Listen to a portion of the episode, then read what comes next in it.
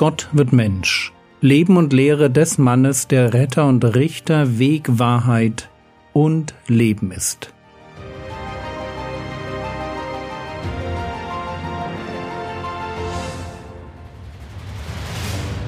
Episode 190 Die Pflicht zur Versöhnung wir sind in der Bergpredigt und zwar bei Gottes autoritativer Auslegung zu dem Gebot Du sollst nicht töten. Wir wissen inzwischen, wie Gläubige mit dem Gesetz Gottes umgehen sollen.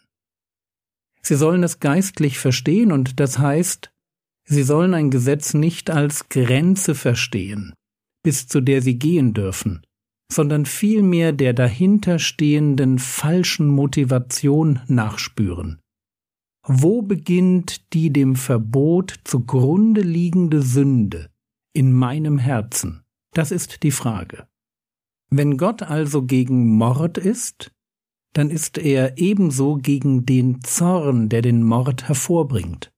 Und das reicht ihm eben nicht, dass ich ein Leben lang nie jemanden kalt gemacht habe. Er möchte, dass ich zu einem werde, der Leben gibt, nicht Leben nimmt. Einer, der Beziehungen baut und in Ordnung bringt. Wenn ich begreife, dass Gott den ungerechtfertigten Zorn hasst, mit dem ich manchmal das Miteinander belaste, dann muss dieses Wissen meine Prioritäten im Blick auf Beziehungen ganz grundlegend beeinflussen. Und darauf kommt der Herr Jesus jetzt zu sprechen. Matthäus Kapitel 5, die Verse 23 und 24. Wenn du nun deine Gabe darbringst zu dem Altar und dich dort erinnerst, dass dein Bruder etwas gegen dich hat, so lass deine Gabe dort vor dem Altar und geh vorher hin, versöhne dich mit deinem Bruder, und dann komm und bring deine Gabe dar. Das ist einer der Verse, die man gar nicht so recht glauben mag.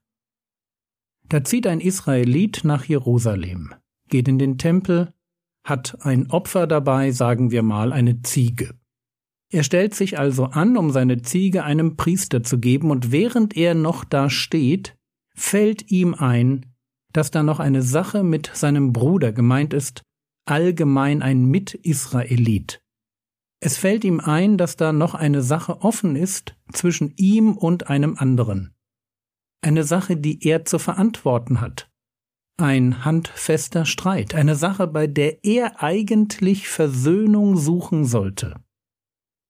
Das fällt ihm ein. Was soll er jetzt tun? Was ist wichtiger? Erst das Opfer bringen oder erst die Versöhnung suchen? Ich meine, er steht doch schon im Tempel, hat also den ganzen Weg und die ganze Mühe schon hinter sich. Und Jesus ist eindeutig. Lass deine Gabe dort vor dem Altar und geh vorher hin, versöhne dich mit deinem Bruder. Erst die Versöhnung und dann die Anbetung. Gott möchte unsere Gaben, aber er will noch mehr, dass wir in Frieden mit unseren Glaubensgeschwistern leben. Noch einmal Matthäus 5, die Verse 23 und 24. Wenn du nun deine Gabe darbringst zu dem Altar und dich dort erinnerst, dass dein Bruder etwas gegen dich hat, so lass deine Gabe dort vor dem Altar und geh vorher hin, versöhne dich mit deinem Bruder. Und dann komm und bring deine Gabe dar. Die Anwendung dieses Prinzips ist nicht kompliziert. Bevor ich mich daran mache, Gott zu beschenken, soll ich sicherstellen, dass alle meine anderen Beziehungen zum Menschen in Ordnung sind. Da gibt es sicherlich eine Grenze. Paulus wird später formulieren, wenn möglich, so viel an euch ist, lebt mit allen Menschen in Frieden. Die Qualität einer Beziehung liegt nicht allein in meiner Hand. Deshalb diese Einschränkung.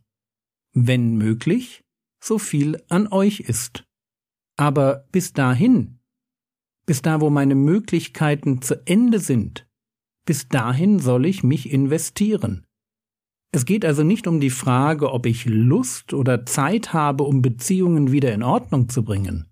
Es geht darum, dass Gott von mir keine Gaben haben möchte, solange ich nicht alles in meiner Macht Stehende getan habe, um eine Beziehung, die ich mit meiner bösen Art angeknackst habe, wieder in Ordnung zu bringen.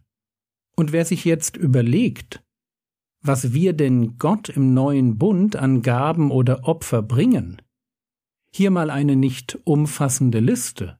Da gibt es das Gebet, die Musik, die Moderation im Gottesdienst, eine Predigt, eine Spende, eine missionarische Aktion, Auf- und Abbau oder Putzdienste und so weiter. Unser ganzes Leben soll ein Opfer sein. Römer Kapitel 12, Vers 1 Ich ermahne euch nun, Brüder, durch die Erbarmungen Gottes, eure Leiber darzustellen als ein lebendiges, heiliges, Gott wohlgefälliges Opfer, was euer vernünftiger Gottesdienst ist. Alles, was ich mit meinem Körper tun kann, soll ein heiliges, Gott wohlgefälliges Opfer sein. Mein Leben ist ein Gottesdienst. Und der Herr Jesus macht deutlich, dass Gott mein Leben als Opfer nur annehmen möchte, wenn ich seine Liebe zum Menschen teile. Wenn es mir ein Herzensanliegen ist, versöhnt zu leben. Wenn ich bereit bin, Verantwortung für mein Fehlverhalten zu übernehmen, hinzugehen und die Dinge zu klären, die ich falsch gemacht habe. Das ist die eine Sache. Nun zur zweiten. Schiebe Versöhnung nicht auf. Versöhnung ist eine ganz dringende Angelegenheit. Nutze jede Chance dazu, damit es nicht zu spät ist. Das sagt Jesus mit dem nächsten Vergleich. Matthäus Kapitel 5, die Verse 25 und 26. Komm deinem Gegner schnell entgegen, während du mit ihm auf dem Weg bist damit nicht etwa der Gegner dich dem Richter überliefert und der Richter dem Diener und du ins Gefängnis geworfen wirst. Wahrlich, ich sage dir, du wirst nicht von dort herauskommen, bis du auch die letzte Münze bezahlt hast. Das Beispiel ist schnell erklärt. Da sind zwei auf dem Weg zu einem Richter. Der eine hat gegen den anderen eine gerechtfertigte Anklage. Und was Jesus jetzt sagen will, ist dies. Für eine versöhnliche Lösung bleibt nur die Zeit auf dem Weg zum Richter. Erst einmal dort angekommen mahlen die Mühlen der Justiz, und es ist zu spät. Schiebe Versöhnung nicht auf, nutze jede Gelegenheit, sei da absolut hinterher. Und im Hintergrund steht ja immer noch das Gebot, du sollst nicht töten. Und es geht Jesus immer noch um Zorn und darum, was Zorn alles an Schaden anrichtet. Und kennen wir nicht alle solche Situationen, in denen wir uns provoziert fühlen, zornig werden? Dann tun wir im Zorn etwas wirklich Falsches, bereuen es vielleicht ein wenig, aber wir zögern. Wir zögern hinzugehen und die Sache wieder in Ordnung zu bringen. Warum zögern wir? Naja, ein bisschen fühlen wir uns im Recht, ein bisschen schämen wir uns über uns selbst und ein bisschen sind wir einfach nur dumm.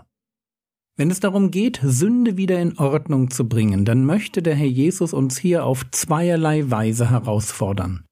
Erstens macht er deutlich, dass Gott unseren Einsatz für sein Reich nicht will, solange wir seine Liebe zum Menschen nicht teilen.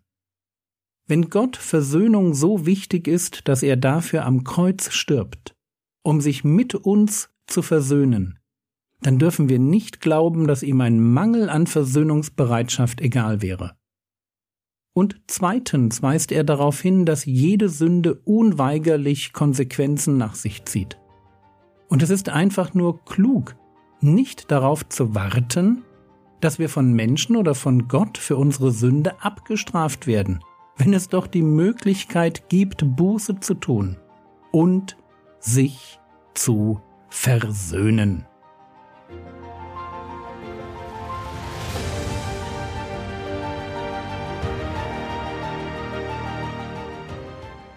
Was könntest du jetzt tun? Du könntest darüber nachdenken, ob es Beziehungen in deinem Leben gibt, die nur darauf warten, dass du den ersten Schritt Richtung Versöhnung gehst. Das war's für heute. Vergiss nicht für Politiker zu beten. Man kann so leicht über sie lästern, ohne viel für sie zu flehen. Der Herr segne dich, erfahre seine Gnade und lebe in seinem Frieden. Amen.